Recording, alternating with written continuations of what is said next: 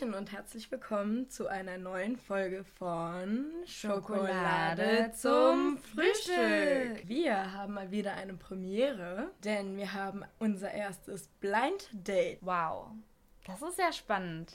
Und Ja. wie gefällt dir unser Blind Date, Christina?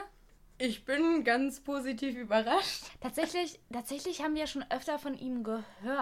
Und zwar sitzt uns gegenüber Podcaster Paul. Kann man das so sagen? Ist das eigentlich, ähm, das hört sich jetzt gerade wie so So ein Wortspiel an. Podcast- Podcaster Paul klingt, klingt so ein bisschen nach Paul. Kinderpodcast dann auf jeden Fall. Ja. Stimmt, ähm, Ja. aber hey, man, man soll ja nie erwachsen werden. Bist du, wie alt bist du denn Ich bin eigentlich? fünf- 25. 25 bist du. In dem Fall stell dich doch mal am besten mit den Worten vor, mit denen du sehr gerne vorgestellt werden möchtest. Ach, Podcaster Paul wäre erstmal gar nicht so schlecht, glaube ich. ähm, ja, ich bin Paul, ich Paul Gäbler, 25. Ich äh, mache auch mein, ich mache auch zwei Podcasts inzwischen sogar. Ich mache einmal den Res Publica Podcast und dann mache ich auch noch den Zweifach Nerds Podcast. Der erste Podcast ist so ein bisschen mein, ja, mein, mein kleines Baby, was ich halt irgendwann äh, entwickelt habe und mir einfach dann immer so Themen aussuche, die mich gerade interessieren, die ich spannend finde, wo man, wo ich der Meinung bin, da könnte man ein Thema, eine Folge draus machen. Und in dem zweiten Podcast, im Zweifach Nerds, da rede ich mit einem guten Freund von mir, Johannes, der Musiktheoretiker ist und Chorleiter ist, also richtiger Musikvollprofi. Und da analysieren wir Musikstücke tatsächlich. Also wir hatten mal wir hatten angefangen mit der ersten Folge, wo wir auch nur Beatles gemacht haben, also einfach halt Sachen von den, aus den Beatles vorgestellt haben, die wir Wow. spannend fanden. Und er ist halt ein absoluter Beatles-Freak und weiß alles über die Band, deswegen hat sich das angeboten. Und in der zweiten Folge haben wir uns mit Avicii beschäftigt. Und ich war bis, ja, bis zwei Wochen vor der Aufnahme noch überhaupt kein Avicii-Fan. Das, das, das war halt für mich halt Mainstream-Mucke und hat mich nicht weiter interessiert. Und ähm, wenn man sich dann richtig mit der Musik auseinandersetzt und sie richtig auseinander nimmt, sieht man doch, dass da, dass da sehr viel mehr drinsteckt, als man auf den ersten Moment erstmal denkt. Und ähm, wir waren beide dann doch sehr, sehr bewegt. Erstens von, von der Geschichte, auch von, von Tim Bergling. Er hatte keinen, er war sch- schwer depressiv dann auch zum, zum Ende seines Lebens und kam aus diesem Tourstress nicht mehr raus. Und der Wechsel dann zurück ins normale Leben als Song, äh, Songwriter, als Songproducer, ist ihm nicht wirklich gelungen. Und ja, das haben wir als in einer zwei, zweieinhalbstündigen Folge einfach mal so richtig komplett durchgeackert. Ja, meine Podcasts gehen immer sehr lang. Also ich bin, ich bin ja so, ich, die, der Aufwachen-Podcast hat mich ja auch zum Podcasten gebracht. Ich wollte gerade sagen, da hast du ja ein gutes Vorbild. Genau, und da gehen die Folgen ja auch gerne mal drei, vier oder fünf Stunden. Oh ja. Ist bei euch ein bisschen anders, glaube ich. Ne? ja. Ja, wir, wir reden ja tatsächlich auch immer wieder, wir reden eigentlich fast über alles oder alles, was uns gerade auch so bewegt, aber auch Genau. über Musik tatsächlich. Ähm, Wir haben nämlich jetzt neuerdings angefangen, mehr Struktur in den Podcast zu bringen, indem wir Kategorien haben. Und eine davon ist eben der Ohrwurm um der, Woche. Woche. Uh. Hast du zufällig einen parat gleich? Jetzt gerade im Moment, also Ja. mir geht tatsächlich schon seit, seit Wochen halt äh, Heaven von Avicii nicht aus dem Kopf. Ah. Dann Das können ist, wir ja die Melodie geht, Ja. geht, geht unsere- glatt rein ins Ohr, könnt ihr gerne, könnt ihr ja anspielen. in unsere Playlist Ja, ja. droppen. Die höre ich Ja. by the way jetzt auch immer normal. Ja, ich wieder. mittlerweile auch. Ja, die ist wirklich, wirklich gut. Die ist wirklich gut. Ja, gar Keine- nicht so weird, wie wir anfangs gedacht haben. Kein Also, Selbstlob hier, einfach nur. nee, Super, ist beste ja, ist Playlist ja der Musik Welt. von wem anders. Ähm, ist unsere Spotify-Playlist, die heißt Die ultimativen Hits der Woche. Die ultimative Song der Woche Playlist von Ups. Schokolade zum Ja, Frühstück ja. Podcast. Ups, okay. Genau. Aber zurück zu dir, denn heute Aha. bist du unser Gast und wir wollen natürlich so viel wie möglich über dich und über deine Arbeit erfahren. Und Ähm, vor allem finde ich auch über deinen Werdegang, denn der ist ja auch nicht so ganz gewöhnlich. Nee, ich habe eigentlich als Schauspieler angefangen, vom Schaus beim Schauspiel gelandet und dann beim Podcasten irgendwie angekommen. Weiß auch nicht, wie das passiert ist. Also, ja, so wenn du sagst- gehen. Wenn du sagst, du bist ähm, beim hast mit dem Schauspielen angefangen, meinst du, du warst in einer Schauspielschule oder hast du das eher frei beruflich gemacht oder ähm, wie hat das alles begonnen und Und wann? Also ich habe also ich hab Schauspielschulen durchaus von innen gesehen, aber nie lange, also immer nur für, für wenige Tage, weil ich halt viel Vor Vorsprechen war. Ah, okay. Ich habe, also der, der Werdegang bei mir ist so, ähm, kam daher, dass mein älterer Bruder, ich komme aus einer Musikerfamilie, bei mir sind alle irgendwie aus, kommen aus dem Theater oder aus der Oper oder mein, also mein Vater ist Musikwissenschaftler, meine Stiefmutter ist Sängerin. Ähm, mein großer Bruder hatte irgendwann mal einen Dreh bekommen über irgendeinen Studentendreh von der Filmuni, glaube ich, in, in Babelsberg und wurde danach von einer Kinderagentur ange angesprochen, von wegen könntest du dir nicht vorstellen, bei uns dabei zu sein. Und ich hatte dann mich da auch angemeldet, beziehungsweise meine Eltern hatten mich da auch angemeldet, so nach dem Motto, es wäre da auch vielleicht auch was für dich. Und ich glaube, das erste Mal gedreht habe ich, da war ich zehn, neun oder zehn. Und dann so im Laufe der Jahre wurden das dann immer mehr Drehs, größere Drehs. Also ich glaube, meine allererste Rolle, ich habe den Film selber nie gesehen tatsächlich, meine allererste Rolle war in einer Neuverfilmung von Max und Moritz. Oh, wie cute. Ähm, nee, es war tatsächlich überhaupt nicht cute. Das war das komplette Gegenteil von cute. Das waren halt dann so die letzten Assi-Boys, die, die halt oh. die Schule terrorisieren. Und ich glaube, meine Szene war, ähm, da hatten Max und Moritz dann in dieser fiktiven Geschichte mit der Putzfrau in der Schule so einen Deal, von wegen sie zeigt auf, der, auf dem Klo irgendwelchen Jungs ihre, ihre Brüste und dafür zahlen die dann Geld. Also so eine Gott. so, so, so Kinder, so Kinder, so Kinderzuhälter. Nicht mehr so cute an. Nee, war überhaupt, ist, wie glaube. gesagt, der Film, der Film ist auch, glaube ich, gnadenlos gefloppt, wenn ich es richtig im Kopf hatte. Und meine Rolle war auch nur ein ganz, ganz kleiner Auftritt, also als, als kleiner Krüppel im Rollstuhl, der dann irgendwie auch da vor dem Klo steht und irgendwie auch möchte und hat aber nicht genug Geld Oh und dann kriegt er, wird er erstmal abgewiesen. Ja. Aber weil ich tatsächlich sogar einen Satz hatte, ich durfte einmal Fick dich sagen, weil ich nicht Komparse. schön. und habe dementsprechend auch die etwas bessere Wie alt warst du damals? 10. Hat, hat, das, hat das deine Mutter nicht ein bisschen äh, in, in Erklärungsnot gebracht? Weil ich so, fick dich sage. Ja, so das erste Künstlerhau- Wort, das Künstlerhaushalt. du so... Ah ja, Das natürlich. ist, das, klar. da sind, Alles da sind meine. Eltern wirklich immer hartgesotten gewesen. Also Umgangssprache war, war selten ein Problem bei uns am, am Esstisch. Ah, super. Ja, ist entspannt. Also, mich hätte nur interessiert, wie man damit am besten umgeht, wenn du äh, Kinderschauspieler bist und äh, deine Eltern plötzlich damit konfrontiert werden, dass deine Kinder Dinge lernen, äh, die sie noch gar nicht lernen sollten. Ich glaube, ich habe die Szene auch damals nicht so richtig verstanden.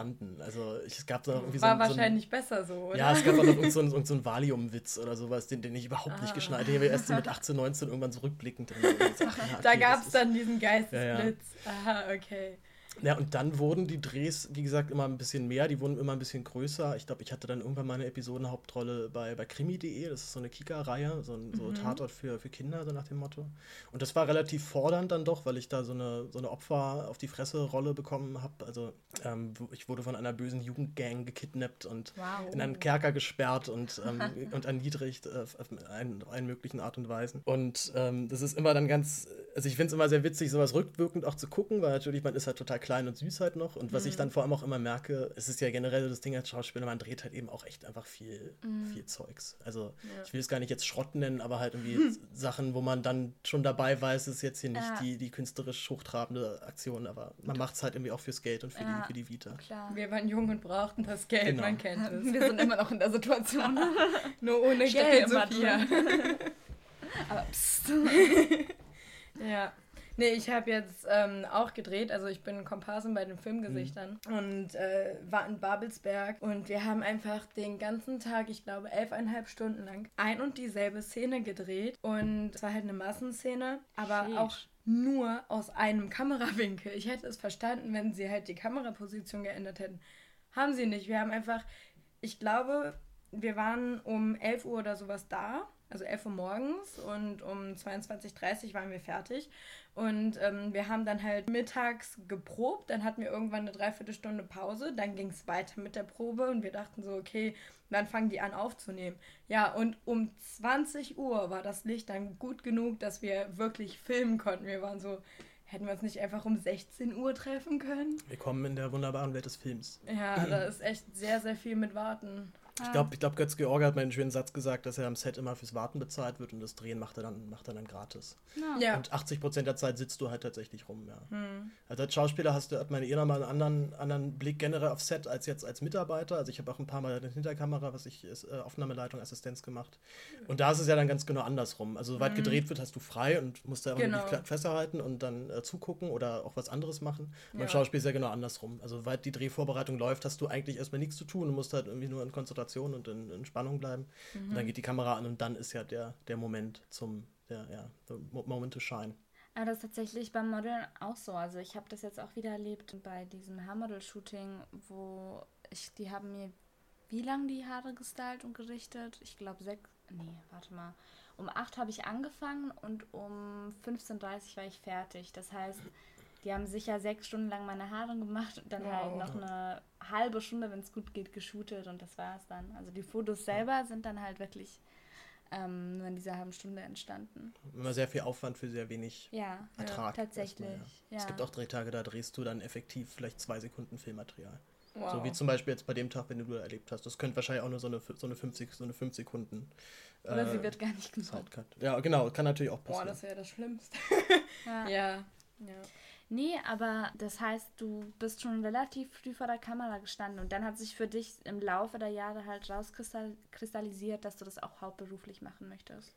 Ja, na, ich hatte das eigentlich schon sehr früh als meinen Traumjob auserkoren, weil ich halt dadurch ähm, erstens irgendwie Geld verdient habe. Mhm. Ich habe ähm, irgendwie auch was gemacht, äh, was immer so ein bisschen schwierig ist, weil das, das liegt ja auch so ein bisschen in der Natur von diesem Job, dass, es, dass man dann ganz gerne schnell auf so einem Podest steht, also mhm. ohne es wirklich zu wollen. Also wenn du halt in der Schule halt dann erzählst, ja, ich drehe, ist natürlich, boah, echt, erzähl mal, krass. Ja. Und gerade wenn man dann schon ein paar Mal gedreht hat, dann wird es ja auch immer normaler und normaler. Und ich, ja. ich war auch nie sowieso der Fan von, von diesen Leuten, die das dann halt so, ich bin Künstler und ich bin Schauspieler. Also das sich halt extrem, einfach nur so, einfach aufgrund, aufgrund dieses, dieses Berufs sich dann so unglaublich wichtig nehmen. Also ich habe das auch immer als nur wirklich als einen Job halt empfunden. Einen unglaublich tollen Job und auch mhm. einen sehr speziellen Job, der mit sehr wenigen, glaube ich, vergleichbar ist und der vor allem, den man vor allem sehr schwer erklären kann. Also ich kann sehr schlecht jemandem erklären, wie ich mich nach einem Drehtag fühle. Ich bin mich meistens aber völlig kaputt und ich will nur im mhm. Bett und möchte mit niemandem reden. Und oder wenn man halt nach so einer Woche Dreh ist, so einer, in so einer eigenen Welt dann, dann zurückkommt ins normale Leben und erstmal erstmal so ein paar Tage braucht, um sich, um sich um den, um den ganzen anderen normalen Menschen klarzukommen. Aber das, also so über, so nach dem Abi war dann tatsächlich die Situation, dass ich von meinem Beruf gelebt habe. Und das war super. Also ich kam ja irgendwie aus der Schule, kannte nichts, wusste nichts, hatte mhm. nichts, aber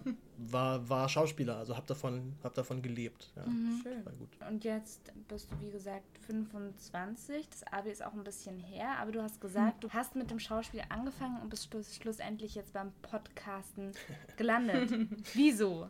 Ja, na, das hat viele Gründe. Also der eine ist der erstmal offensichtliche, dass ich dann nach so einem, also nach dem Abi, wie gesagt, hatte ich, hatte ich dann zwei Drehs, da war auch bis jetzt der größte Dreh, wo ich mitgespielt habe. Ähm, wir sind jung, wir sind stark. Sagt ihr euch was? Kennt ihr nee. den? Schade. Irgendwas den, klingelt da tatsächlich bei mir. auf jeden Fall große, große Filmempfehlung, große Cook-Empfehlung, besonders für dich dann als äh, Filmwissenschaftlerin. Ja.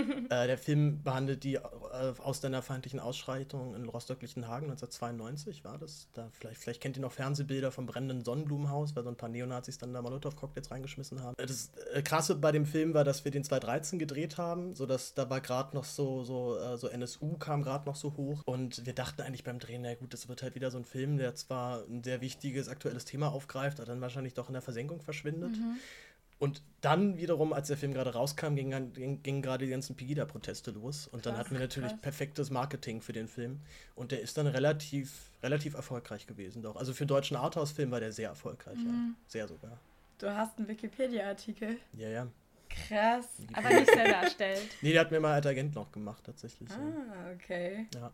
ja, und dann war so die Situation, ich war, war dann reisen nach dem, nach dem Abitur, also so ein Jahr nach dem Abi, war ein halbes Jahr weg. Und in der Zeit hat sich so ganz sang- und klanglos meine Agentur aufgelöst, was ich selber nicht richtig mitgekriegt habe. Oh, und normalerweise läuft es eigentlich auch so, dass die dich zumindest versuchen, nochmal in eine neue Agentur zu vermitteln, haben sie auch nicht so richtig gemacht. Und dann stand ich halt so ein bisschen dumm in der Gegend rum erstmal. Ja. Also kam man zwar irgendwie zurück aus, aus einem halben Jahr Südamerika, Amerika und bin dann aber vorsprechen gegangen. Also ja. Also dann, dann ging halt so zwei Jahre Tingeln los und mhm. von, von Schauspielschule zu Schauspielschule ziehen. Odyssee halt, die so genau. jeder kennt. Ja. Und hast du dann in der Zwischenzeit noch irgendwie dir Geld dazu verdient oder warst du nur bei Vorsprechen? Ich musste ja, musste ja irgendwie muss ja, muss, muss ja was essen. Überleben, ne? ne? Miete zahlen und so, ja. so Luxuskrams. Nee, klar, ich habe ich hab super viele Nebenjobs gemacht. Also teilweise auch wirklich richtig beschissene. Ich glaube, das Schlimmste war, glaube ich, so Callcenter. Das, mhm. Also so Callcenter outbound, dann so drei Tage lang irgendwelche welche Schweizer Kunden anrufen und den, den neuen Mobilfunkvertrag aufschwatzen. Das war jetzt echt nicht so die.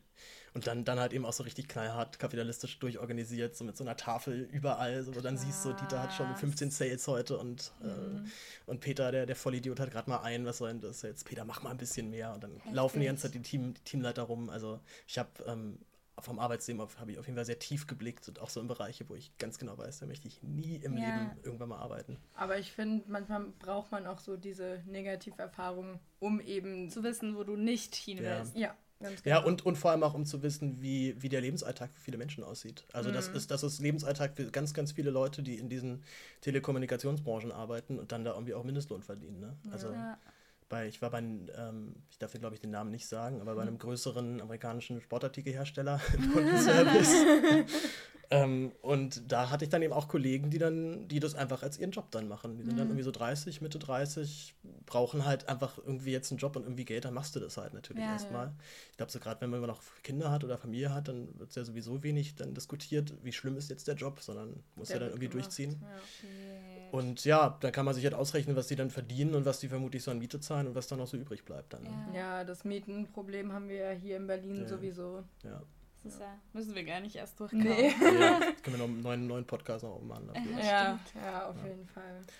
Nee, aber ich gucke mir gerade, wir sind jung, wir sind stark an. Ja, wow, cooles Projekt auf jeden Fall. Ja, nee, das, das war auch, würde ich sagen, somit die forderndste Rolle, weil ich ähm, von der Jugendklicke, in der, der ich da drin war, dann noch derjenige war, der am ehesten wirklich der Neonazi-Ideologie dann auch zuneigt. Also der Ah, dann so ganz, okay. sein ganzes Zimmer voll hatte mit irgendwelchen Nazi-Emblemen und Hakenkreuze und so Oh, weiter. das geht einem sicher dann nach so einem Drehtag auch mega nach. Also ich kann mich nur erinnern, ich habe alleine vorm Schlafen gehen, ich habe mal so eine Y-Kollektiv äh, Nazi-Doku angeguckt Ja, kenn und ich, ich ja. war so am, ich hatte, mir ist es so nachgegangen, auch im Mhm. Schlaf und so, es ist so ungut, auch dieses, ah, dieses Gefühl Ah, und vor allem, wenn man dann da halt so mit der Rolle drin steckt, ich glaube, das ist dann schon auch mal ein bisschen heftiger.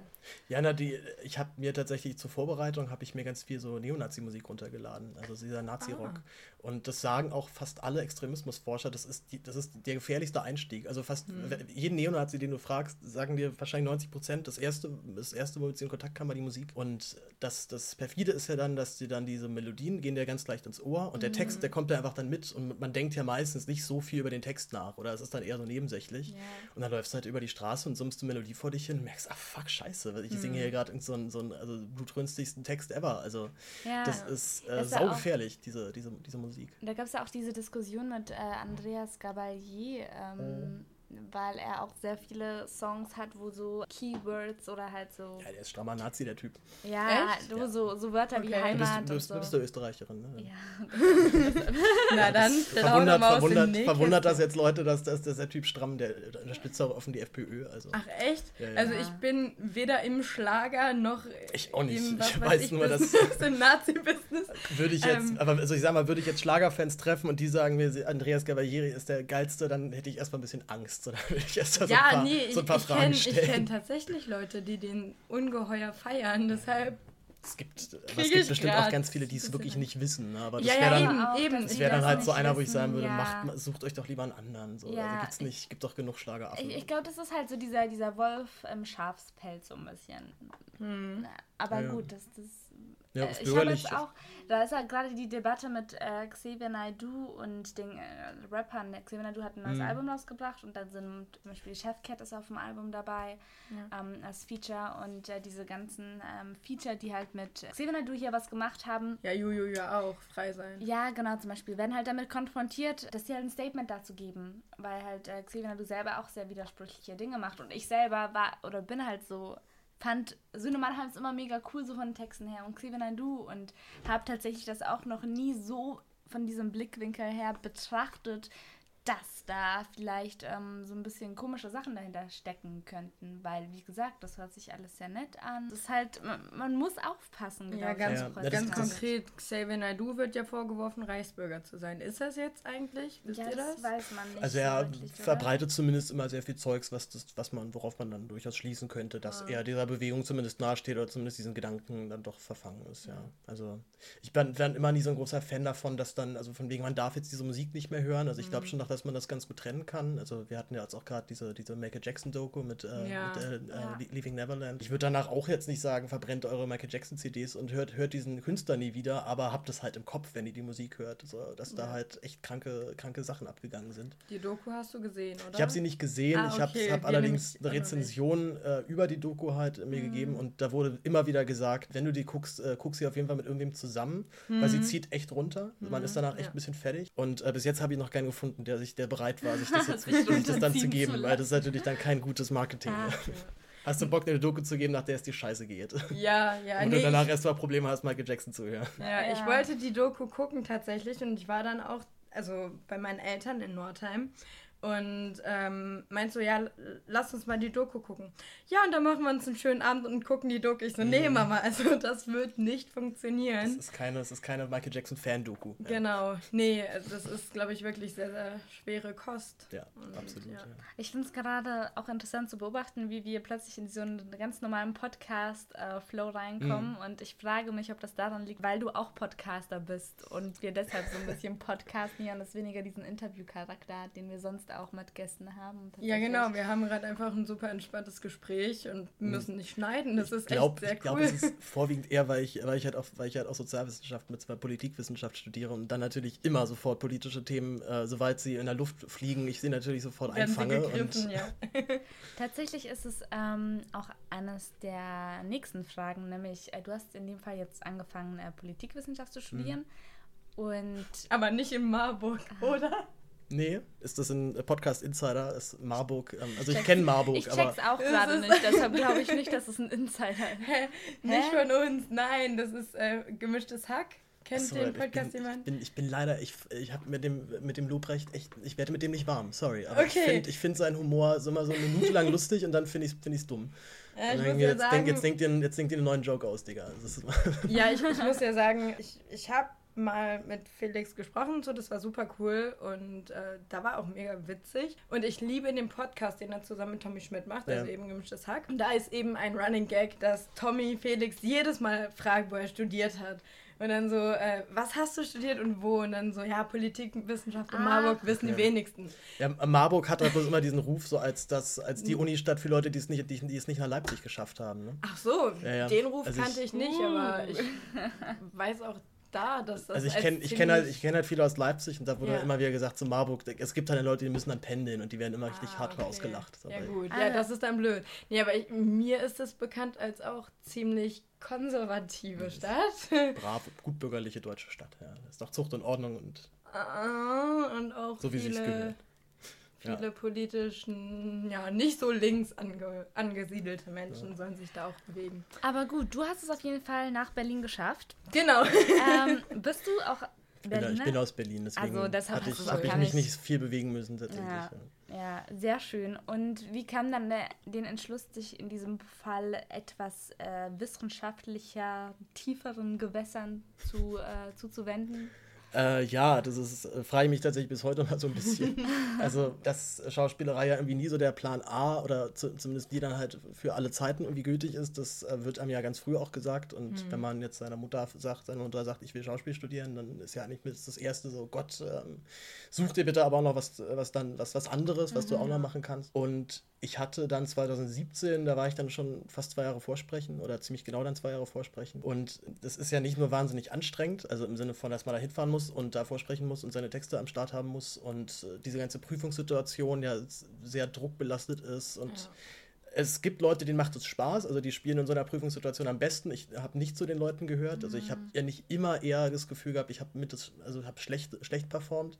Es gab so ein paar Prüfungen, wenn da gut mit den äh, von den Dozenten gearbeitet wurde, dann wurde ich, dann war es auch wirklich gut. Aber äh, das war so ein, also ich war an so einem Punkt, dass ich, dass ich gemerkt habe, ich trete auf die Bühne und denke nicht mehr dran, was für eine geile Rolle, ich spiele jetzt das und das, sondern Gott sieht es jetzt gut aus, finden die Dozenten das jetzt nice und werde ich jetzt für, äh, möglichst dann genommen. Ja, Und das, äh, ich hatte auch dann immer 19 Absagen halt gesammelt. Also ich war, war auch immer wieder mal eine Runde weiter, auch dann mal, wie auch mal zwei Runden weiter. Aber insgesamt hat er 19 Mal irgendwie rausgeflogen und das, äh, das nagt dann irgendwann doch sehr. Zumal es ja dann auch so das Paradox war, dass ich dann teilweise gedreht habe, also irgendwie ein Casting hatte und genommen wurde und dann aber eine Woche später in, in der ersten Runde irgendwo rausfliege mit, der, mit den Worten so, suchen Sie sich bitte was anderes.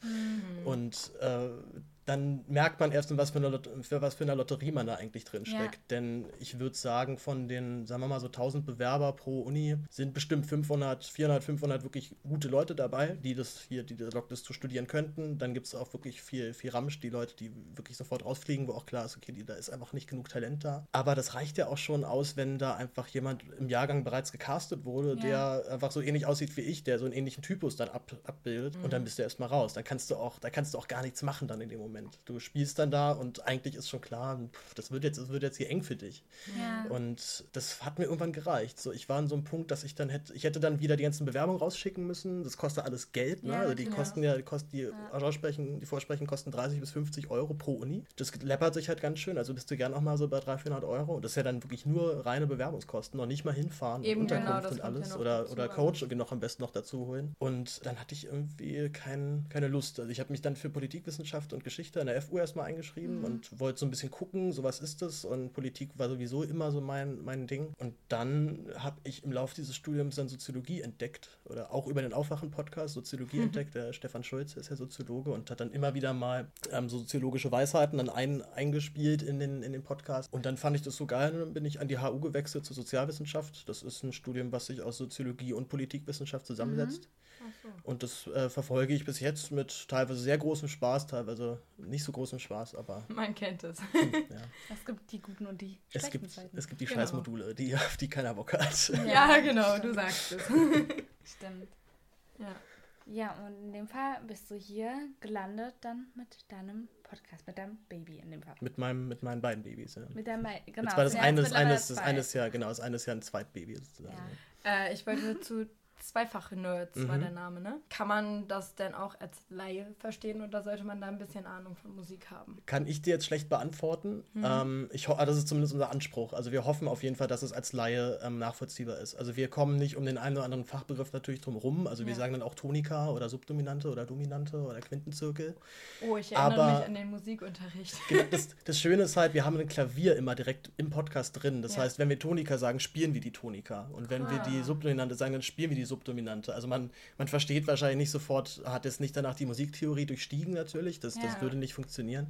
Aber ich glaube, man hat zumindest ein Gefühl, worüber wir reden. Oder, ähm, oder um, dem, um bei dem Avicii-Podcast nochmal anzu, anzuknüpfen. Mhm. Avicii komponiert so häufig in der Pentatonik. Das ist eine, das ist eine Klangfolge in, in, der, in der Melodieführung. Und mhm. es gibt dann Momente, wo er aus dieser Pentatonik ausbricht harmonisch. Also wo er einen anderen Akkord, wo er einen anderen mhm. Ton benutzt, der nicht mehr dort reinpasst. Und das sind zum Beispiel so Sachen, die kann ich natürlich dann irgendwie auch als, also wenn ich weiß, was dort passiert, kann ich es natürlich auch sehen und benennen. Mhm. Aber auch jemand, der es nicht kennt, der hört es unterbewusst, dass dort was anderes ah, passiert. Ah, also dass ja. dort eine, eine, neue harmonische Wendung passiert. Und das, ja. das sind halt eben dann genau die Momente, die dann einen guten Song von einem sehr guten Song ja. unterscheiden. Weil mhm. der sehr gute Song hat die eine Brechung drin, die den Sound dann besonders macht oder den Aufbau besonders macht. Und das, wie gesagt, das kriegt man auch als, als Laie mit, dass da was, okay. grad, dass da was passiert. Ja, cool. Ähm, da habe ich es nämlich noch nicht geschafft reinzuhören, dann werde ich das Kein auf jeden Problem. Fall mal tun. Und ich meine, bei Fragen kann man sich bestimmt auch an euch wenden, richtig? Das kann man ja, tatsächlich. Sehr ja, gut, super. sehr gut. ja. Und in dem Fall, weil du sagst, äh, wegen Vorbilder und Künstler oder beziehungsweise weil du auch kurz angeschnitten hast, dass du sehr beeindruckt von Avicii warst, hast du dann eigentlich auch so ein ultimatives Vorbild, sage ich jetzt mal, musikalisch? Hm, musikalisch kann ich sehr schlecht sagen. Also ich sag mal rein, also ich sag mal menschlich bin ich großer, äh, würde ich sagen, ist mein großes Vorbild Roger Willemsen. Das okay. ist der, einer der der ist leider vor ein paar Jahren schon gestorben. Wir sind leider genauso die Generation, die ihn nicht mehr wirklich mitgekriegt hat. Ja. Also er hat in den 90ern hatte er eine, hatte er eine Interviewreihe. Mhm.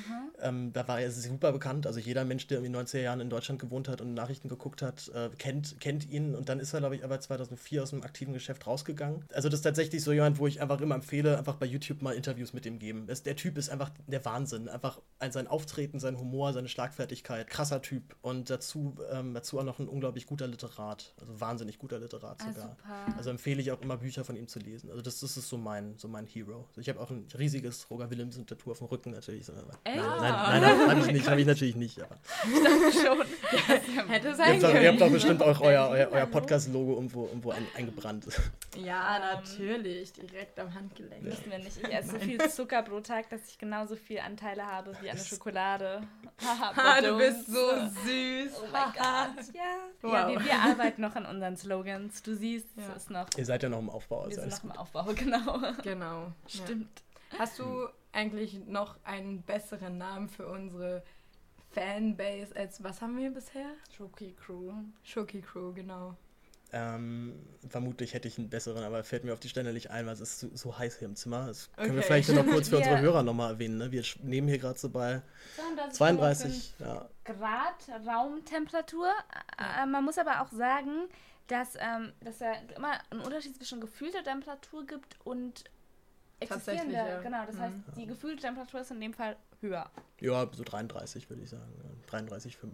Also ich, für, ja. für mich fühlt es sich exakt nach dran. Ja, 33,4 vielleicht sogar. Also ein bisschen, ein bisschen kühler als der andere. Okay, ja. also, also wir nehmen hier bei 33,4 gefühlten Grad auf. Oh yes. Ah, Darauf nochmal ein bisschen Wasserspray.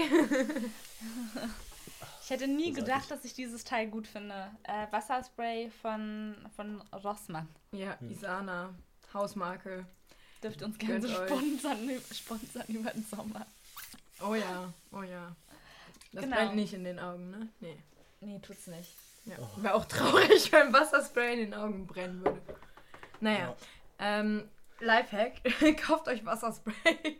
Genau, An den der hätten wir in dem Fall auch schon abgehakt äh, Ja. für, den heutigen, für die heutige Folge. Unseren Aber, Lifehack. aber das ist ja in so einer. Ist aber, also muss man das schon mal sagen, ist ein Lifehack, den man aus rein ökologischen Gründen echt nicht empfehlen Genau, kann. in so einer. Dose. Und haut Vielleicht- halt irgendwie so eine, so, so eine Deo-Dose halt einfach raus, wo da Wasser drin war. Ja. Ähm, ja, ist Ja, äh, man natürlich bräuchte, man bräuchte eine andere Dose.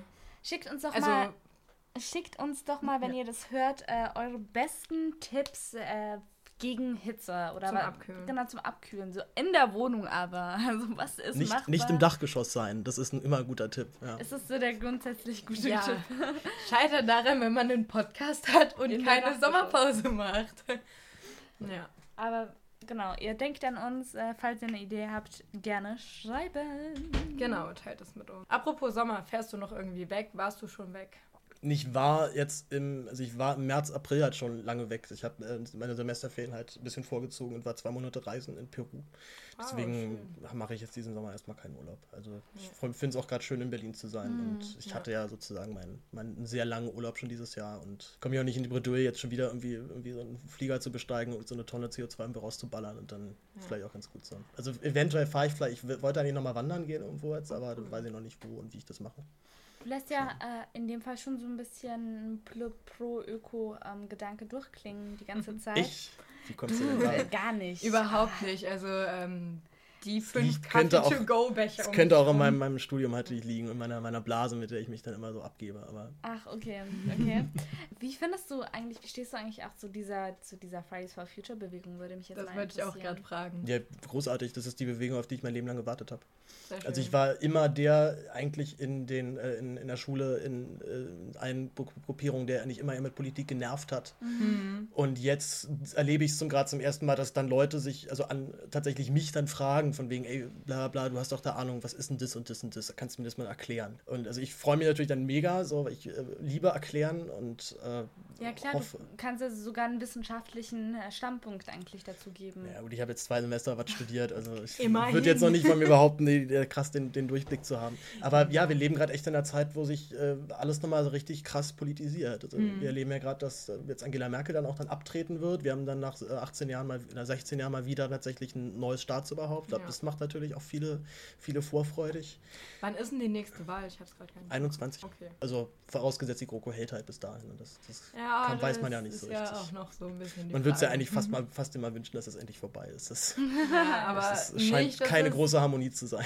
Ja, ja, aber nicht, dass es dann so völlig ungeordnet ist, weil ich glaube, das können wir auch absolut nicht gebrauchen.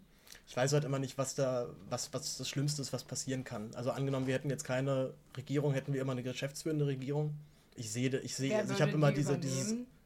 Nur die, die bisherigen Amtsträger. Also so, jetzt, als okay. die, als die GroKo ja noch nicht vereidigt war, weil Hm. ähm, die Koalitionsverhandlungen da liefen, haben die es ja auch kommissarisch geführt. Da wurde einfach halt nur Re- Regierungsgeschäft gemacht und keine Politik. Also Ach ich so, glaube, die okay. Übergangsregierung, wo wir in Österreich gerade haben, Hm. Stimmt. die läuft sogar besser als die, die Ja, ja. normale. So. Ja, ja, wollte gerade sagen, ne, da war dann auch dann echt so, stand da auch echt so eine richtig dicke in der Zeitung, so aus Leuten, die mit, die also aus den Fachgebieten dann jeweils besetzt. Und ich so, ja, Ja, Mensch, endlich. auf die Idee sollte man mal kommen. Und ich meine, das ist vielleicht noch eine bessere Idee, als so alte Neonazis das In- das Innenministerium zu geben. Ja, aber wieso nicht? Weil ich meine, überall sonst im Job läuft es doch auch so, dass immer die Experten oder die, wo halt am besten von äh, über ihr Gebiet wissen, die Skills haben, äh, Ja. halt den, die Jobs bekommen. Wieso nicht in der Politik eigentlich? Ja. Ja, eben. Wie, wie steht ihr denn zu Fridays for Future, wenn, wenn, wenn, ihr, jetzt, gef- wenn ihr mich jetzt schon gefragt habt?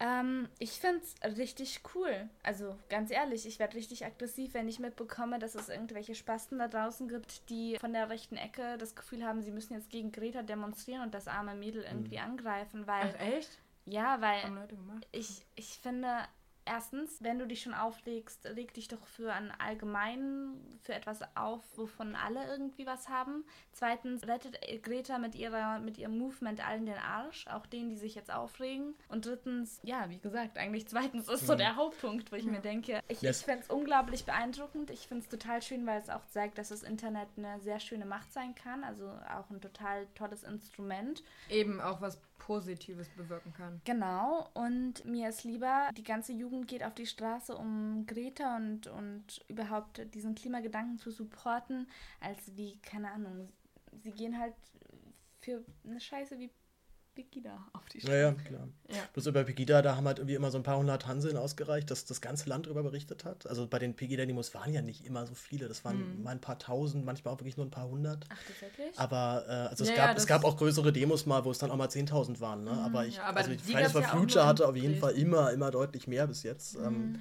Was auch wirklich, wirklich gut ist und zeigt, dass diese Generation es verstanden hat.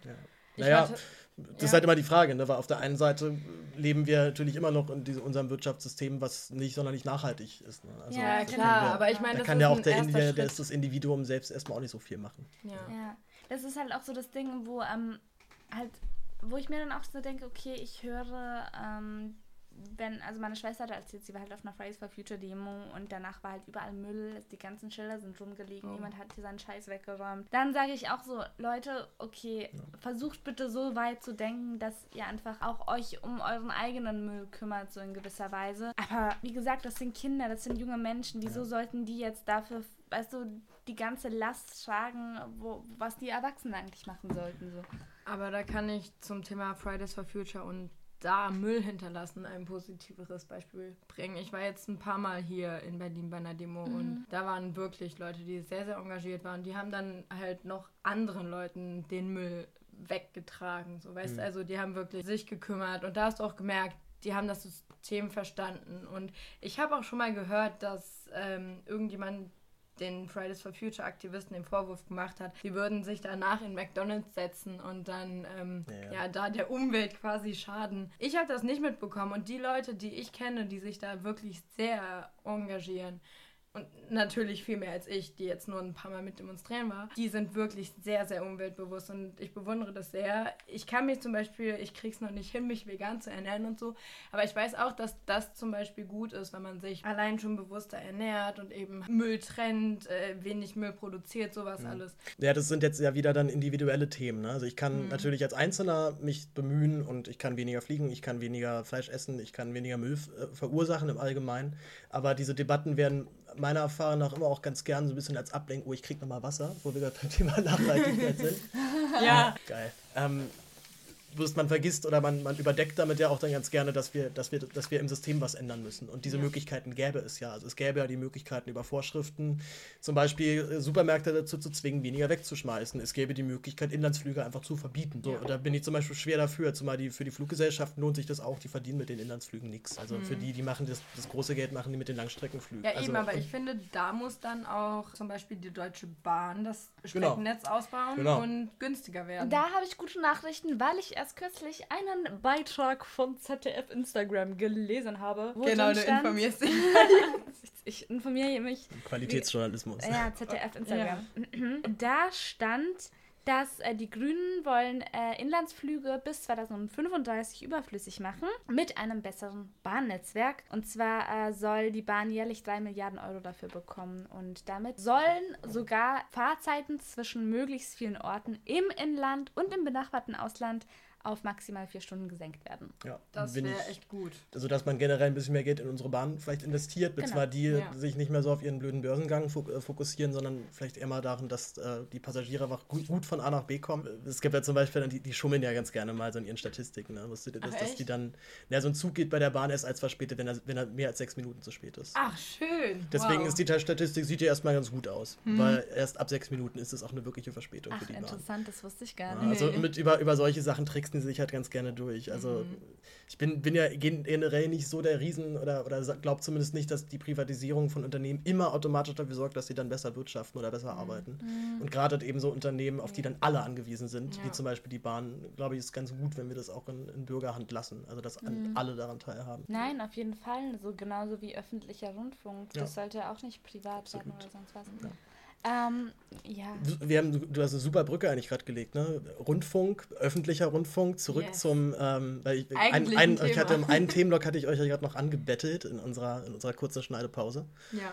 Ähm, und zwar ähm, die, die, die, filmpolitische Art, also wie, wie, wie erlebt, oder wie ist hier so die deutsche Filmpolitik am Start? Was, Netflix, äh, Amazon Prime Netflix. Ja, genau, das, das, ist ja, das sind ja halt gerade die, die halt so richtig Stress machen. Also ja. jetzt so, jetzt gibt es ja halt so mit Dark dann so jetzt die erste Netflix-Serie, die jetzt mal, die jetzt dann auch mal, also deutsche Netflix-Serie, die jetzt irgendwie am Start ist. Mhm. Ähm, generell habt ihr irgendwie schon mal Kontakt gehabt zu, was ich zur deutschen Filmförderung, hattet ihr da irgendwie Kontakt mit Kultur, Kulturpolitikern, auch im Rahmen eures Studiums oder sowas? Bislang, ich glaube ich, leider noch gar nicht. Ähm, ich leider auch noch nicht. Ich werde jetzt dann beim RBB anfangen mhm. als Besucherguide. Ich glaube, ich werde da ganz viele Informationen zugeschoben bekommen, äh, weil natürlich RBB oder halt ARD auch sehr viele, natürlich öffentlicher mhm. rechtlicher mhm. Rundfunk, sehr viele Sachen in die Richtung produzieren.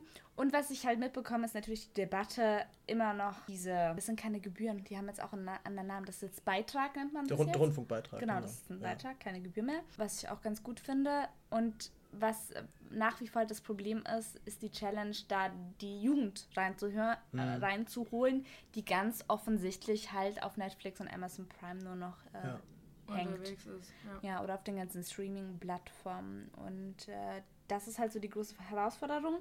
Wobei man auch sagen muss, dass Funk, äh, dass eben diese Jugendsparte vom öffentlich-rechtlichen Rundfunk. Von ARD und ZDF. Mhm. Und genau, die ganz coole Sachen machen eigentlich. Ja, nee, ich bin, bin da auch so, also bei Kollektiv zum Beispiel mhm. sind ja mhm. auch da drin. Also nee, da gibt es Reporter, machen ja auch Steuerung F, hatte ich auch mal einen dann, einen dann da. Die gehören ja alle dann zum, zum Funknetz. Genau, genau, ja. genau. Oder ähm, also auf Klo, also sehr viel Aufklärungsarbeiten mhm. ähm, in allen möglichen ja. gesellschaftsrelevanten Ebenen leisten. Aber ja, klar, ist ein ganz großes Thema. Keine Ahnung, was da ähm, auf uns zukommt, ob das dann irgendwann wie in den USA wird, dass alles nur noch politisch zuordnbar wird. Was auch ganz interessant ist, was äh, erst kürzlich in einem Seminar von mir in Publizistik besprochen wurde, war die Frage, wie politisch ist eigentlich Netflix bzw. Amazon Prime? Mhm. Wie äh, ja was für Inhalte transportieren die unbewusst an uns weiter, worüber wir jetzt gar nicht so nachdenken. Mhm. Aber klar, das sind amerikanische Unternehmen und wie wir das in Amerika sehen können, gibt es ja Fox ganz klar ähm, konservative Richtung.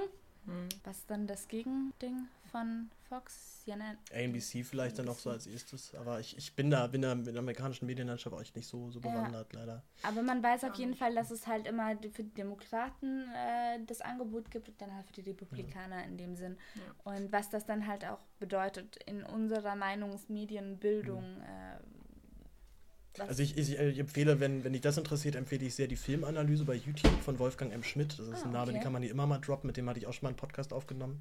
Die äh, Fabian-Folge? Ganz genau, ja.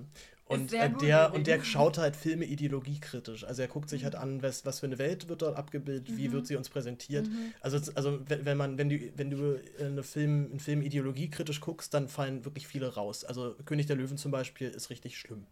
So was, was wird dort vermittelt? Ne? Eine ganz klar hierarchische Struktur. Ja. Die Löwen sind ganz oben, die Gazellen, äh, die, die machen zwar am Anfang noch dicke Party, wenn da der, wenn da der, der Prinz geboren wird, aber dann ist auch klar, okay, jetzt Party vorbei, jetzt, wird, jetzt, jetzt werdet ihr wieder gefressen. Ja. Wir haben uns vor allem noch eine andere Frage gestellt. Ich habe jetzt König der Löwen am, weiß ich nicht, Montagabend geguckt.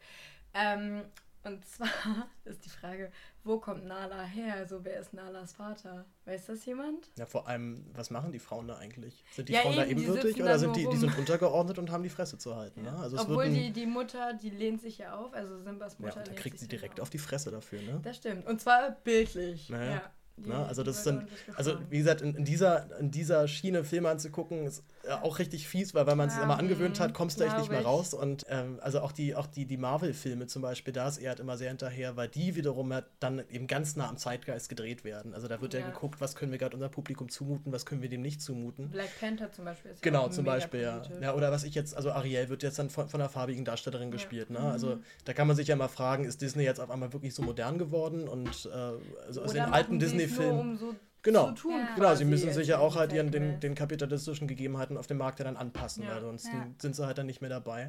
Und gerade in dem Aspekt ist dann halt deutscher Filmmarkt wirklich eine absolute Enttäuschung, weil ich mhm. erlebe immer noch, dass hier fast niemand heißes Eisen angefasst wird. Die erfolgreichsten Filme sind immer noch straight von, von, von Til Schweiger, werden die halt produziert. Ich wollte gerade sagen, aber da hat ja Til Schweiger wenigstens mit Honig im Kopf mal ähm, was Neues angesprochen. Das war ja schon ein Skandalfilm, sage ich mal, einfach nur weil das Thema Demenz ähm, angetastet wurde.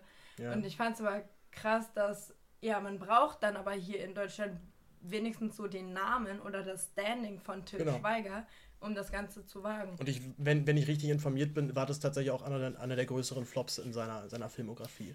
Beziehungsweise, beziehungsweise habe ich wiederum auch dann halt aber auch viele Artikel gesehen, die den Film dann, also auch wenn es um, um Demenz ging, dann auch halt meinten, er ist aber auch eine sehr, sehr süße, seichte Form von, von Demenz, die dort noch porträtiert wurde. Ich habe den Film jetzt aber nicht geguckt, will mich nicht zu weit den, aus dem Fenster lehnen. Den habe ich tatsächlich schon ein paar Mal geguckt. Ich finde den richtig, richtig mhm. gut und auch, gut aufgearbeitet eigentlich. Halt, weil ich das letzte Mal einen Til Schweiger-Film geguckt habe. aber ich hatte lange, so in lange, Erinnerung, viele Jahre her. Macht ja nichts. Ich hatte es aber sogar so in Erinnerung, dass dieser Film ähm, einer der erfolgreicheren Nee, das stimmt, richtig. Er, er, wurde, er wurde für den Film. Er wurde ja sogar für den Film dann sogar mal wieder zum Deutschen Filmpreis eingeladen. Ja, da war mhm. ich sogar dabei.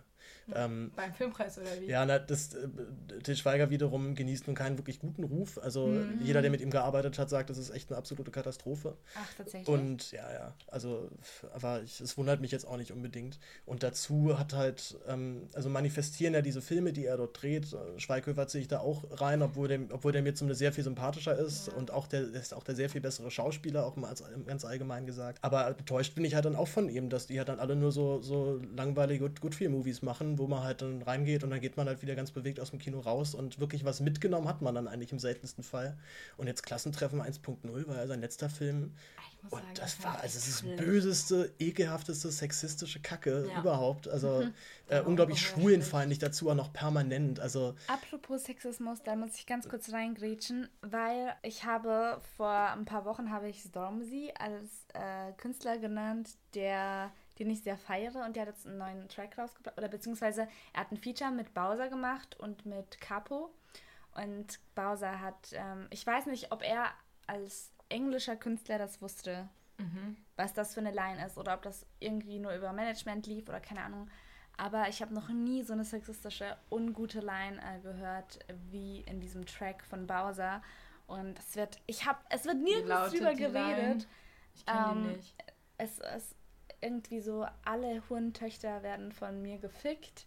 Irgendwie so. Äh, und. Da habe ich schon Schlimmeres gehört. Ja. nee, aber es ist auch voll ho halt homophobisch, weil ähm, dann Homophob. kommt. Homophob. homophobisch. Ich finde das fand homophobisch gut. Dann kommt halt ähm, noch irgendwie so, ja, sogar, sogar Lesben werden umgedreht oder irgendwie so. Also total ungut mhm. und für alle, die jetzt wegen mir diesen Künstler hören, Stormzy, und das mitbeobachtet haben, ich wusste es nicht und ich weiß auch nicht, wie er dazu steht. Ähm, ich höre seine Songs zurzeit leider nicht mehr aufgrund dessen, weil mir das wirklich zu denken Aber da fällt, da fällt ja eigentlich so fast die Hälfte alles, alles, alles Hip-Hop sein erstmal ja. raus, ne? Also, ja. Also ich, ich, ich kenne ich kenn diese, diese Problematik, dass man ja dann immer, ja, das muss man doch im Kontext dieser Szene sehen. Und ich so, ja gut, aber dann ist es echt eine homophobe und frauenfeindliche Szene. Also ja, nee, ähm, ja. Es ist, ich finde find es sehr schwierig, weil ich war auch andererseits wiederum äh, mich mit Hip-Hop viel zu wenig auskenne, um jetzt halt irgendwie Leuten da irgendwie ihr, äh, diese Musik komplett kaputt zu, kaputt Nein, zu hauen. aber es geht auch anders. Halt, man Klar. muss es nicht machen, so, weil ich, ich kenne sehr viele tolle äh, Hip-Hop-Künstler, die es schaffen, nicht auf diesen, auf diesem Niveau runter äh, zu gehen sondern ähm, anders. Und, und Hip-Hop hat auch in Deutschland nicht seinen Ursprung, würde nee. ich jetzt mal behaupten, in solchen nee, nee, Lines. Das haben, das haben wir nicht erfunden. genau. Gangster. Deswegen, ich konnte so, gerade so mit deutschen Gangster-Rap konnte ich meistens nicht viel anfangen, weil äh, das ja dann auch sehr häufig eher so ein, so ein Projizieren ist, von wegen, ich tue jetzt, ich mache jetzt auf Gangster oder ich genau. gebe mich jetzt so aus. Ja. Und wenn du dann halt irgendwie Gangster-Rap aus den USA hörst, wo das dann eben wirklich Jungs aus dem Ghetto sind, die dann nochmal ganz andere Geschichten erzählen können. Also nicht, dass es in Deutschland keine Ghettos gäbe und Leute, die da aufwachsen, aber äh, so ein Hafti ist bestimmt auch sehr authentisch, aber ich war mit dem ganz, das hat mich halt nie angemacht. Also ich wollte halt nie Gangster sein. ja, klar. ich, ich, ich so. weiß auch nicht, aber es ist es polarisiert auf jeden Fall ähm, zurzeit. Ähm, aber ja, aber um, um, das, um das noch um das wieder aufzugreifen, äh, dieser, dieser Sexismus, dieser, diese Schwulenfeindlichkeit in den Schweiger-Filmen, das ist ja nicht der erste Film, wo er damit aufgefallen ist. Okay. Und andererseits sagt halt dann aber so eine, die, die, die Präsidentin des Deutschen Filmförderfonds hat dann bei der Podiumsdiskussion, dass wir endlich mal Frauen brauchen, die so, so Filme machen wie Til Schweiger. Und denken so, was für eine Scheiße. Also, ja. Leute, wir, falls ihr mich wollt, ich bin da. Sie, sie, würde auch, sie würde auch sexistische Kackscheiße genau. drehen. So, für, für Ruhm und Geld. Sophia möchte der weibliche Til Schweiger werden. Ja, und, Aber und da sehe ich halt die deutsche Filmförderung immer noch irgendwie in diesem Irrglauben, na, solange der Film erfolgreich ist und viele Leute ins Publikum ins Kino zieht, dann ist es ein guter Film. Mhm. Aber der gute Film manifestiert sich nicht an den Zuschauerzahlen. Also es gibt sehr viele Filme, die sehr erfolgreich sind und die in zehn Jahren keiner mehr kennt. Aber das ist ja genauso, das ist ja auch genau der Fall bei Musik. Ich meine, das ist doch überhaupt, Klar. überhaupt was Kunst betrifft, Klar. oder? Sobald der Kapitalismus rein äh, reitet, sage ich jetzt mal, wird alles äh, so ein bisschen verliert es halt an Tiefe. Irgendwie. Ja, aber na, der Filmförderfonds versucht ja nicht genau das zu verhindern. Also, dass er halt eben sagt, wir, wir, wir lassen jetzt den Film nicht einfach äh, jetzt der breiten Masse irgendwie mhm. werfen den nicht zum, der breiten Masse zum Fraß vor, sondern wir fördern den halt, damit die ihren Film drehen können. Mhm. Und dann wiederum kriegt halt eben auch so ein Til Schweiger-Film halt nochmal ein paar hunderttausend Euro, wo ich halt denke, also der Film hat nun wirklich große Wahrscheinlichkeiten, das wieder reinzuspielen. Warum gibt ihr das Geld dann nicht mal so einer kleinen Produktion? Also yeah. bei, bei jedem Arthouse, also man, hier fast jeder Kinofilm in Deutschland wird, das, wird auf Arthouse-Level äh, produziert. Das, oder, das heißt auf Low Budget, das ist sehr mhm. wenig Geld da und das reicht halt so für das Notwendigste. Aber schon wenn dann irgendwie, wenn du einen Drehtag Ausfall hast, wenn das Wetter scheiße ist, äh, dann kann die Szene nicht gedreht ja, werden. Dann ja, ist es halt einfach so. Weil hast, du hast kein Geld, das nochmal nachzuholen. Genau, oder du musst und, halt total umstrukturieren. Äh, genau, genau. Dann wirst du halt erfinderisch und ja. musst die Szene noch irgendwo zwischenquetschen. Genau. Das kann auch alles funktionieren, das kann auch der Kreativität manchmal helfen. Aber der Klassiker ist eigentlich immer der Film ist fertig gedreht, mhm. er ist fertig geschnitten, Postproduktion läuft, jetzt bräuchten wir Geld für Werbung, oh, das Budget ist schon fast runter. Dann sagt der Film vor davor, mm, nee. Wir haben euch Essen schon ganz viel gegeben und für Werbung geben wir kein Geld.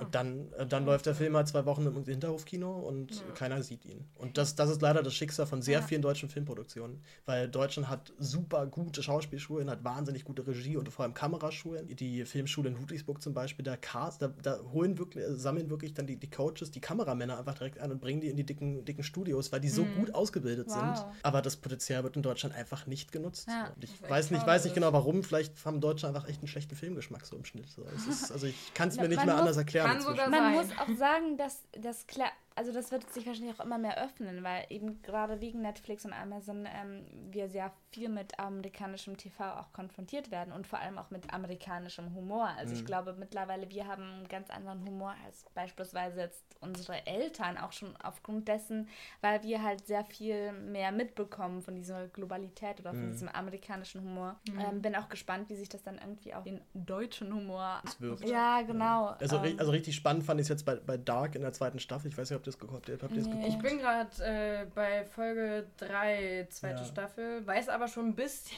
wie es weitergeht. Ja, okay. also ich, ich spoilere dir nichts unter Umständen. Nee, nee. Ja. Also, es, also ich, ich, war, ich war von der ersten Staffel tatsächlich sehr angetan, weil ich, ähm, also die ganze Machart, das Drehbuch, die sind schon gut geschrieben. Man Aber fiebert ja schon Ganz ehrlich, mit. fandst du die ersten vier Folgen so krass gut? Nee, nee die ersten, durch die ersten zwei Folgen habe ich durchgekämpft und dann wurde es gut. Aber, Aber die ersten zwei Folgen erste, dachte ich. Die erste fand ich geil und dann echt? kam die zweite, dritte, vierte und da war ich so, okay, alle sagen, es ist gut, ich, ich quäle mich da jetzt durch. Mittlerweile finde ja. ich es auch top, aber so die zweite bis vierte Folge fand ich richtig lang. Also ja grundsätzlich doch immer öfter so, dass bei Serien, du musst dich immer, es gibt immer so einen Schmelzpunkt, ja. wo du halt so, zu dem musst du hin und dann wenn du es drüber geschafft hast, irgendwann. Aber das finde ich echt schade, weil früher gab es immer Serien, die fand ich von Anfang an geil und ja. die habe ich dann auch zu Ende geguckt. Und jetzt bin ich so, ja, warum ist jetzt jede Serie am Anfang so ein bisschen träge. Muss, muss ich erstmal, ja, man hat halt eben sehr viel Zeit, ne, bei so einem Serienformat. Dementsprechend kannst ja. du auch dann halt die Vorbereitung dementsprechend dann noch ziehen. Aber ich war halt, äh, ich, also bei Dark in der zweiten Staffel fand ich es dann, es war wieder so ein gutes Beispiel für deutsche äh, Serienproduktion und dann eine amerikanische Serienproduktion. Mhm weil in der deutschen, jetzt bei, bei, bei Dark gab es halt einfach dann zwei, drei Besetzungen, die einfach eine Katastrophe waren, die, die man einfach nicht, also wo ich mich immer frage, wie das passieren kann, sowohl halt irgendwie in der Regie als dann aber auch dann letztendlich beim Cast. Mhm. Ähm, und halt eben auch so ein paar Szenen, die wirklich einfach kaputt inszeniert worden sind, wo einfach, also die ganze Serie lebt ja total von den ganz langen Pausen. Die Dialoge ja. haben ja lassen ja immer ganz lange Pausen nochmal. Und das zieht sich irgendwann ewig. Und denkst du, komm, jetzt mach, komm doch mal aus dem Arsch. Jetzt redet doch einfach mal. Jetzt redet doch einfach mal wie normale Menschen. Ja. Und dieser, dieser, dieser entstellte künstlerische Stil, den es ja haben soll, der, der, der zerfällt dann irgendwann komplett in sich. Und das sind halt eben dann solche Sachen, die, bei, die passieren in der amerikanischen Produktion einfach nicht. Ja, also ja. allein schon die Kinderdarsteller, jetzt bei, bei Stranger Things. Alter, what the fuck, wie gut sind diese Kinder? So, was casten, was casten die dann da zusammen, beziehungsweise wie, wie arbeiten die wohl mit denen? In Deutschland gibt es dann halt immer wieder mal so einen richtigen Fail. So, also, und da gab es halt mhm. einfach zwei, drei, zwei, drei Szenen jetzt irgendwie in der zweiten, dritten Staffel, wo ich dachte, das ist jetzt, also ist das euer Ernst gerade? Also So auf schauspielerischer Ebene. Ja, also auch ich war von, von, von Louis Hoffmann auch so enttäuscht. So, der ist ja dann, der ist ja der Superheld dann da jetzt in der, in der, in der Mhm. zweiten Staffel. Und äh, ist aber eigentlich so der kleine, süße Junge da aus dem Kaff. Und dann ist er aber der super Mega-Held und läuft mit der fetten Knarre durch die Gegend und wird dreimal angeschossen und kein Problem. Und Ja. also es sind halt eben dann Szenen, da muss einfach ein bisschen mehr kommen, als halt nur so ein bis- bisschen, bisschen genervter oder enttäuschter Gesichtsausdruck. Und da war ich dann doch, fand ich es dann doch schade, dass er, dass er auf diesem, auf diesem krassen Niveau dann, also hat er mich leider nicht überzeugt, muss ich ehrlich sagen. Ja. Okay. Ja, spannend, aber hey, wir blicken alle voller Hoffnung in die Zukunft. Das ist Das besser. immer, Ja, Thema Dark. kann ja immer nur besser Ähm, werden, ja. Besser überhaupt in allen äh, möglichen Themen. Äh, Oder einfach äh, immer nur Werbung, wird. einfach Werbung drehen, weißt du? So, ja, Werbung kriegst du richtig, richtig dick Geld für sehr wenig Aufwand. Und das ist, das ist ein schöner, das ist schon ein, ein schöner Tipp. So.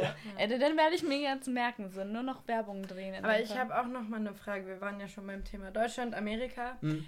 Ähm, ich glaube, das war dieses Jahr beim Oscar, dass ja Werk ohne Autor nominiert Mhm. war als inter Mhm, bester internationaler genau. Film. Habt ihr den Film gesehen? Ich habe ihn nicht geguckt. äh, Ich habe aber, ich habe allerdings von zwei, drei Leuten, denen ich den Filmgeschmack ich sehr schätze, und die meinten, das war ein sehr schlechter Film. Und die konnten Ja, nicht verstehen, dass der Film, äh, dass der Film Oscar gekriegt hat. Aha. Hat er nicht. Also, die, äh, nee, er er war, er war Aber nominiert, nominiert, genau. nominiert. Ja. Genau. Aber konnten es nicht verstehen, weil es gab, ah nee, ich weiß, weiß nicht, was war dieses Jahr, hätte noch zur Auswahl gestanden. Also ich, ich äh, Ich der- weiß es gar nicht. Also aber bei den Fremdsprachigen. ja. Hm. Es gab, es gab irgendwie ein, zwei, glaub, nee, also jetzt, es gab ein, zwei deutsche Filme, wo eigentlich alle dachten, der wird dann, wenn überhaupt, nominiert und dann hat es Werk ohne Autor getroffen. Aber der, ähm, also vor zwei Jahren hat doch Maren Ade da ihren Film gemacht. Der war ja auch für einen Oscar nominiert. Hier, wie ist der denn Hm, Dings, nochmal? ähm, ah, Toni Erdmann. Toni Erdmann, wund- großartiger Film. Ja, also der wirklich. besten deutschen Film, den ich seit Jahren gesehen habe. Und da Ja. war ich sehr enttäuscht, dass der das nicht, weil das hätte ich dem sehr gegönnt, dem Film. Und Ja. der war tatsächlich in den USA sehr beliebt. Also und die ganzen Filmkritikern haben den Film gefeiert, bis zum geht nicht mehr. Der Film hätte es wirklich verdient. Ja. Und Werk ohne Autor, ich kann dir sagen, deine Leute hatten absolut recht. Ja. Ich bin, ich habe mir den auf dem Flug von den USA zurückgegeben, weil ich dachte so, naja, ich habe jetzt acht Stunden Zeit. Der geht dreieinhalb Stunden. Boah Gott. Dreieinhalb Ja, Stunden. dreieinhalb Stunden. Das ist auch viel zu lang für Ich die hätte ihn- heutige ich hätte ihn- mittlerweile. Ich hätte ihn hier zu Hause oder so nie geguckt, aber ich dachte mir so, der Film, er ist für einen Oscar nominiert, er wird von der Kritik gelobt. Ich will jetzt verstehen, warum. Und ich habe mir den angeguckt und die ersten 45 Minuten waren so, oh schön, da ist Lars Eidinger, cool. Okay, wie geht's weiter? Das war's. genau, wie geht's weiter? Dann wurde die Story von, von irgendwie der Tante vom Protagonisten erzählt, eine Dreiviertelstunde lang. Ich war so, ja, und wo ist jetzt hier Tom Schilling? Ich gucke den Film jetzt nicht nur, weil ich Eidinger drei Sekunden lang sehen wollte, sondern weil ich gehört habe, dass Tom Schilling ganz gut spielt.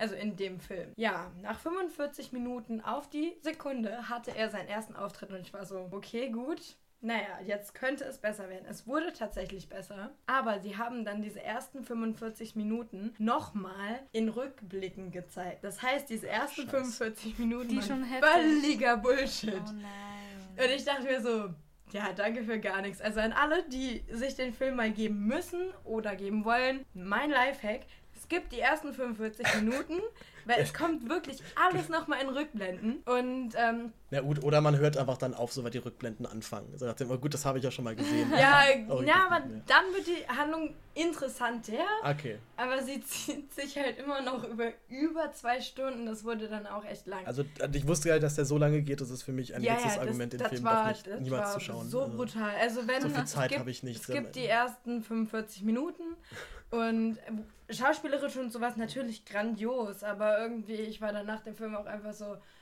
wow, ich hab's überstanden. Ich ja- hätte überhaupt keine Aufnahmefähigkeit für dreieinhalb Stunden Nee, mehr. ich, Also. ich, da, äh, Kenn ich auch gar ich nicht. bin auch gespannt, ob sich das nicht irgendwie. Also ich, ich kenne auch wenig Leute, die mittlerweile sagen, sie finden Filme besser als Serien.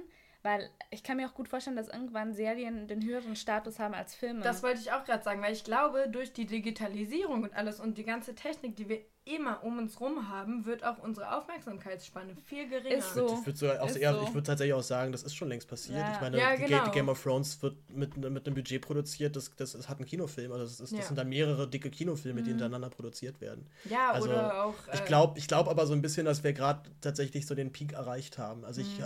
me meinem Gefühl nach war jetzt, glaube ich, auch Game of Thrones, war ja große Enttäuschung auch für viele Fans. Ich weiß nicht, ob ihr es geguckt habt. Ja. Ich noch nicht. Du bist, also du bist komplett raus, ja, Mhm. okay.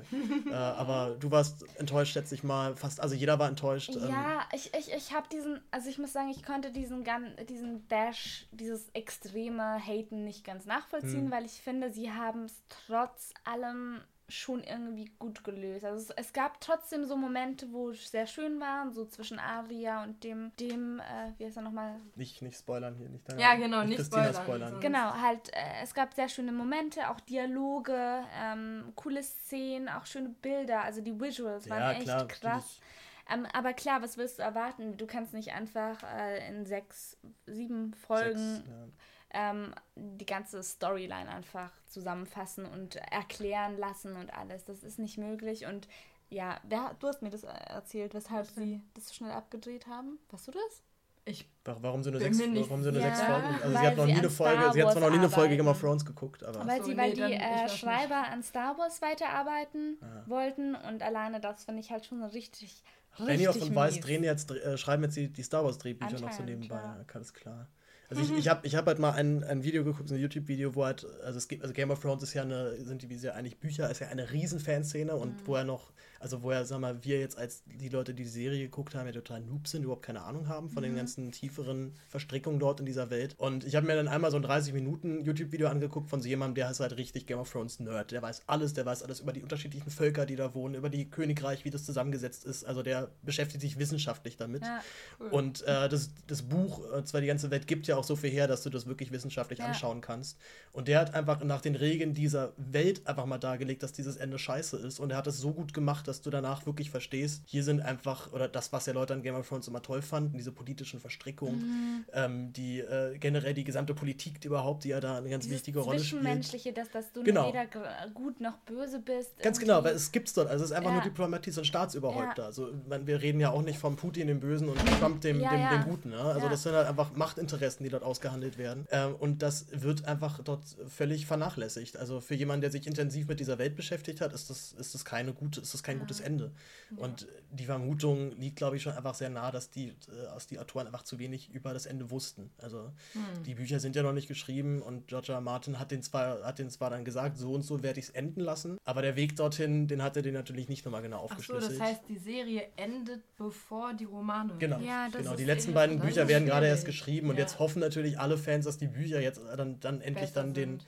Na, einfach halt die dann die Ausführlichkeit haben, Ja, dass du das okay, Ende ja. endlich erklären kannst, warum es denn jetzt so ist. War es auch scheiße für den Autor, ne? Total. Also ich. Der ist ja jetzt voll unter Druck. Ja, wobei der, der, der, der wirkt für mich eh so, als, also ich glaube, der hat sein Geld, so der chillt. Also klar, es ist sein Baby, aber ich habe das Gefühl, dass ihn das eher mehr auch unter Druck gesetzt hat, weil er hätte doch schon längst auch die Bücher eigentlich weitermachen können, nicht? Ich weiß es, also es vermuten ja alle, alle mutmaßen ja, warum das so lange dauert. Es gibt ja viele, was sagen, der Typ ist einfach nicht, auch nicht mehr so gesundheitlich und nicht mehr so fit. Ja, der ist ja halt auch schon ein bisschen alt, alt und auch, auch ja. schon, schon dick. Also man, es gibt ja ganz, man sich ganz viele Sorgen, dass er einfach stirbt, bevor er die Bücher fertig schreiben kann. Oh. Also äh, ich, glaube nicht, dass, äh, ohne jetzt hier jetzt, Hoffen äh, den, den Gossip hier noch richtig reinzudrücken, aber Wir nicht. Ja, hoffen wir Genau, auf das Beste. aber wir hoffen auf das Beste. Wir hoffen auch das Beste ähm, für dich. Hast du noch Ja. irgendwelche Projekte in Zukunft, die du gerne ankündigen würdest oder wo äh, naja, meine, erwähnenswert wären in dem Sinne? ich glaube, meine, meine Podcasts sind Projekt genug. Also hört den Ja. Respublika-Podcast, hört den zweifachen Nerds-Podcast. Ich glaube, das, das reicht schon. Cool. Ja, ich glaube, dann könnt ihr noch mehr also total äh, tiefen Talk hören, weil ich finde, wir haben sehr viele interessante Themen heute auch abgeklappert. Wünschen euch in dem Fall einen sehr schönen guten Start in den Tag, in die Die Woche, Woche. Aber an den Tag auch. in den Tag auch und ja, Dann haben wir es, oder? dann haben wir Ja, es. und esst mehr Schokolade zum Frühstück. Esst mehr Schokolade. Ja, du Zum sagst es. Frühstück. Ihr müsst es nicht als allererstes, aber ihr wisst Doch. schon so ein Doch schon. Einfach, Doch schon. einfach mehr Schokolade. zum einfach mehr Frühstück. Schokolade. Seid lieb Ja. Zueinander. Over and out. Out. Tschüss.